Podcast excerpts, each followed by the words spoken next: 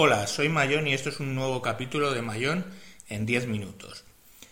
Eh, lo estoy grabando directamente con mi Microsoft Surface RT, que es un tablet que ejecuta Windows RT. Y eh, bueno, pues como sabéis o no, este Windows básicamente es un Windows 8 que se ejecuta sobre ARM la única parte que quitan es eh, toda la retrocompatibilidad con aplicaciones Windows antiguas. Eh, solo funcionan las aplicaciones de la Apple, o sea, de la, uh, madre mía, lo que acabo de decir, de la Microsoft Store para, para Windows, con lo cual son las aplicaciones Metro o como se llama ahora Modern UI. Esas aplicaciones funcionan en Windows 8, por supuesto, y en Windows RT. Digo en wintablet.info el otro día que este es el Windows del futuro, aunque hay mucha gente que ha andado cuestionando eh, RT porque dicen que grandes fabricantes como Samsung están dejando, vamos, de hecho ha dejado de sacar su Tip Tab con RT en Alemania y en Estados Unidos, pero bueno, Samsung tiene sus motivos, que básicamente es no competir eh, contra sus tablets Android, que compiten en precio y en prestaciones.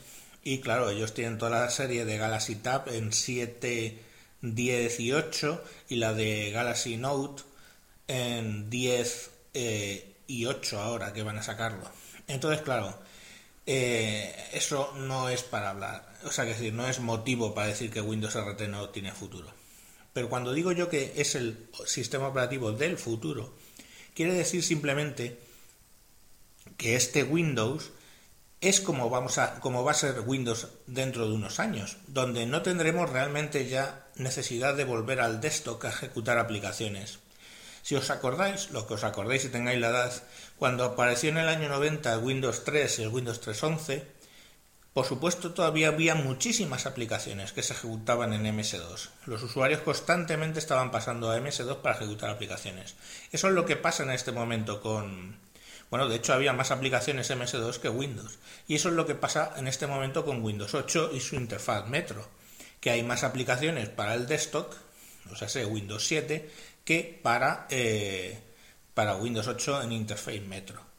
Pero claro, eso tiene que ir cambiando, porque, por ejemplo, ¿qué le pasó a WordPerfect, que era el rey de los procesadores en el año 89 con la versión 5.1? En el 90 aparece Windows. Ellos sacan presionados un poco por eh, los desarrollos que estaba haciendo Microsoft sobre su Word para equiparlo a su estupenda versión por aquel entonces para Mac, pues eh, sacan muy rápido la versión 5.1 para Windows de WordPerfect, es un desastre, los usuarios se enfadan muchísimo y lo que consiguieron básicamente es anclarse en MS2 hasta que simplemente ya nadie utiliza WordPerfect. De hecho, sigue existiendo, van por la versión X6, me parece, o algo por el estilo, porque iban poniendo la del año. En el 2013 no quisieron poner WordPerfect 13 y pusieron X3, y a partir de ahí pues van contando con la X. Bueno, lo que voy, que me enrollo, es que básicamente o las aplicaciones empiezan a pasar a Windows 8 o básicamente esas aplicaciones pues cuando aparezca un equivalente de Windows 8 pues simplemente la de Windows 7 perderá predicamento. Entonces eh, yo creo que el futuro cuál será cuando ya todas las aplicaciones estén en modo UI y nadie prácticamente utilice el entorno de desktop. ¿Qué más querría comentar? Bueno, pues sobre el Surface en sí, sobre el dispositivo que he adquirido. El aspecto, lo bueno, voy a subir el vídeo de unpackaging en YouTube eh, probablemente mañana. El aspecto eh, corresponde muy parecido a y la sensación a la, BlackBerry Playbook. Estamos un dispositivo muy sólido, que en la mano se nota sólido, no cruje en absoluto, está muy bien hecho.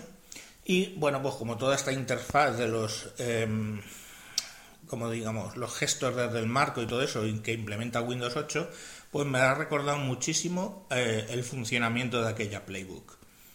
Eh, lo poco que llevo estoy encantado desde entender que la potencia de, de, RT viene y de este Surface viene básicamente dada por el Internet Explorer 10. Es un Internet Explorer completo y que desde el 12 de marzo permite ejecutar Flash totalmente en todas las páginas. Bien es cierto que eh, la página de Spreaker no me ha funcionado, no sé muy bien. Eh, otras páginas sí que funcionan perfectamente el Flash, que antes no lo hacía, ahora funcionan todas. Pero bueno, como tiene la posibilidad de subir em, correo, o sea, MP3, el Spreaker, por lo que estoy haciendo es grabar un MP3 con una aplicación que se llama GravaSound y luego pues genero el capítulo. Lo, que os decía que es que lo bueno es el, el, Internet Explorer 10. Dice, es que no hay cliente para Facebook. ¿Para qué quieres el cliente de Facebook? Si entras en la página oficial de Facebook y funciona perfectamente igual que en tu ordenador de sobremesa. Entonces, todo ese tipo de circunstancias hacen que eso, más que no es cierto que haya pocas aplicaciones, estamos hablando de 50.000 y de ellas, pues muchas, muchas son, eh, vamos, miles son conocidas, pues eh, hace que, esto sí que sea una alternativa. En cuanto al Surface, he comprado, eso sí, el teclado mecánico, no el de fieltro este que viene, porque cuando hice pruebas en FNAC intentando utilizarlo, me tiré casi dos horas en dos sesiones, la barra espaciadora yo no me hacía ella. O sea, no, casi eh, una de, una de cada dos veces básicamente no escribía el espacio. Pero con este mecánico he escrito ya incluso entradas en el blog de WinTablet, escribiré mucho en él y he hecho cosas con el procesador de texto, porque claro, con RT viene un Office completo instalado que está muy bien. Y bueno, pues nada, una nueva, un nuevo sistema operativo, nuevas experiencias, nuevos vídeos que espero que, que sigáis con atención. Como siempre, lo iré publicando en, en mi blog, que es esas cosas del mundo, buscándolo por Google tal cual podéis encontrarlo, o siguiendo mi cuenta de Twitter, arroba tejedor1967. Con esto simplemente despedirme hasta nuevos capítulos que por supuesto seguramente grabé con mi Microsoft Surface RT de 64 GB. Adiós.